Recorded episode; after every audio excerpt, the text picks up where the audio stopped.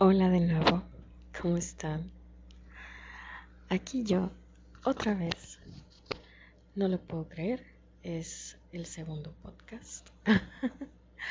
Pensé que no iba a volver a, a, animarme, pero aquí estoy, saludando a las estrellas, a cada una de las estrellas que están poniéndole play a este audio. Hoy les saludo les mando mil bendiciones. Hoy estuve pensando en lo que les decía en el podcast pasado. ¿Cómo inicié esto? Ok, déjenme decirles que la pandemia tuvo mucho que ver. no sé ustedes, pero la pandemia empezó a generar un estrés eh, tan descomunal que era a veces incontrolable. Muchas veces había sufrido estrés o, nervios porque soy una persona muy nerviosa, pero, pero ahora era algo tan diferente que nunca me había pasado. Recuerdo que por primera vez viví mi primer ataque de pánico. Sí, sí, señores ese ataque de pánico que no queremos tener, que todo mundo piensa que estás alucinando, que, que estás inventándolo, que estás exagerando, ¿no? Porque es difícil que la gente entienda que los ataques de pánico existen y todo el mundo piensa que el ataque de pánico es aquel que de la nada empieza a faltarte el aire, pero no, o sea, empezó poco a poco. Recuerdo que fue una madrugada igual ya no podía dormir de tantas preocupaciones.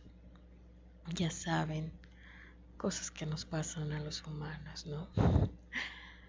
¿Cómo voy a terminar el mes? Cómo voy a, pagar las cuentas, a comprar la comida, este, cómo le voy a hacer para estar saludable si es que no tengo ni seguro médico. ¿Cómo voy a mantener a mis perritos y gatitos rescatados? ¿Y dónde vamos a vivir? ¿Y mi hijo? Y todo empieza a darte vueltas, ¿no? Y entonces de pronto no puedes dormir. Una noche, dos noches, medio descansas en la mañana. Luego todo te, te empieza a, dar nervios, ¿sabes? Empiezas con un tic en las manos. Posteriormente te empieza a dar todo como que alergias de estrés. La ansiedad empieza a carcomer, te mueves los pies, te levantas de un lado a otro. Pero llega el momento en el que explotas y empiezas a sentir esa sensación en el pecho, ya saben, de que te está dando un paro cardíaco empiezas a sentir que tu corazón está a punto de dejar de latir. Esa opresión en el pecho, como que si alguien usara sus dos manos para apachurrar así, aplastar tu corazón con todas sus fuerzas, pero a la vez estuviera encima de ti aplastándote el pecho hacia la cama cuando estás acostado, por ejemplo. Es una presión tan, tan fuerte que sientes que te vas a morir. Es una cosa tan horrible que no se la deseo a nadie. Y al mismo tiempo te empieza a faltar el aire. Empiezas a sentir que no puedes respirar. Como si el planeta entero te hubiera caído en la cabeza. Y todos piensan que estás alucinando, que estás exagerando que quieres llamar la atención. Recuerdo agarrar mi inhalador para abrir mis vías respiratorias en ese momento y intentar respirar. Recuerdo taparme los ojos, apagar todo y concentrarme en mi respiración. Recuerdo poner mi mano en el pecho para respirar de nuevo. Hasta que de pronto entendí que todo había pasado y que yo estaba en un lugar seguro, en mi cuarto acostada, que en ese momento yo todavía tenía una casa, un techo sobre mi cabeza, que en ese momento mis animalitos rescatados y mi hijo, que son lo más importante para mí, tenían un techo sobre su cabeza. Y entonces empecé a darme cuenta que todo lo que había yo imaginado estaba solo en mi cabeza. Porque en ese momento no habían tragedias. Yo solo estaba imaginando un futuro que todavía no había pasado. Y gracias al universo. Gracias a Dios o a quien ustedes quieran agradecer al Creador, a la divina presencia, aún no ha pasado. Hoy por hoy después de más de dos años de pandemia. Estoy tan infinitamente agradecida que sigo aquí, con un techo en mi cabeza, abrazando a mi hijo, cuidando a mi mini refugio, como les digo, y en paz, con salud, con un pan en la mesa todos los días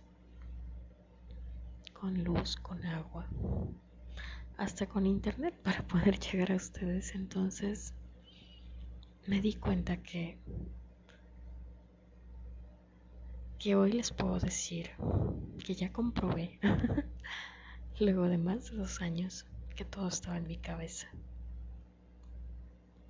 Así que los invito a que cuando tengan un ataque, que espero que nunca nunca lo tengan.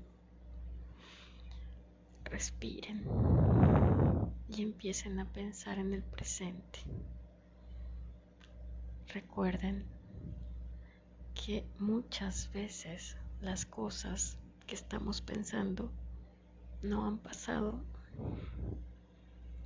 y seguramente nunca pasarán. Apóyense en libros, en podcast, en eh, de verdad en, familia, en amigos, en doctores de ser necesario. En serio, no están solos. Muchos hemos pasado por estrés, ansiedad e incluso depresión, sobre todo en estas fechas. Pero no lo están imaginando. Si pasa, si ocurre, si sientes que te mueres, que te ahogas, que se para tu corazón, que no puedes respirar. Es real, pero también es real que podemos, poco a poco, con mucha fuerza en nuestros corazones, salir adelante Así que hoy los invito a, buscar algo que los ayude a disminuir el estrés. Para empezar, en mi caso, yo me dediqué a las plantas, jamás me había dedicado a las plantas, pero busqué un hobby en las plantas. Me dediqué a ser TikToker, a ser influencer, a, a subir videos, a, ayudar a las personas mientras me ayudaba a mí misma, porque era lo que me ayudaba. Me dediqué a convivir más con mi hijo, porque empecé a valorar más la vida. Porque después de esa vez que casi sentirme que me moría, me di cuenta que en cualquier momento me podía morir. Así que empecé a valorar cada minuto más a su lado. Me puse a inventar repostería con él, hacer panecitos, bueno, eh, me volví gamer, eh, este, escribí dos libros. En serio, me puse a ver un montón de videos motivacionales, este, videos de, psicólogos, de psiquiatras, videos de coaches espirituales, coaches eh, emocionales, en serio, en serio. Investigué todo sobre la ley de la atracción, eh, las afirmaciones, los decretos, el yo soy. Me volví a leer el libro de Saint Germain que amo. O sea, en serio, busquen algo que los relaje. Empecé a meditar, créanme, yo no soy de esas, pero empecé a meditar. Empecé a escuchar músicas de frecuencias para elevar mis vibraciones. Ya sabes, empiezas a escuchar músicas de frecuencias 777, 888, cosas así, ¿no? Que empiecen a elevar tu vibración. Y, y de verdad que todo empezó a cambiar. Recuerdo buscar música de mantras. En una ocasión encontré un mantra que me encantó de, de Ganesha. Bueno, o sea, me inscribí a todos los cursos gratuitos que encontré. Hubo uno que me ayudó mucho de, de meditación de Dipra Chopra.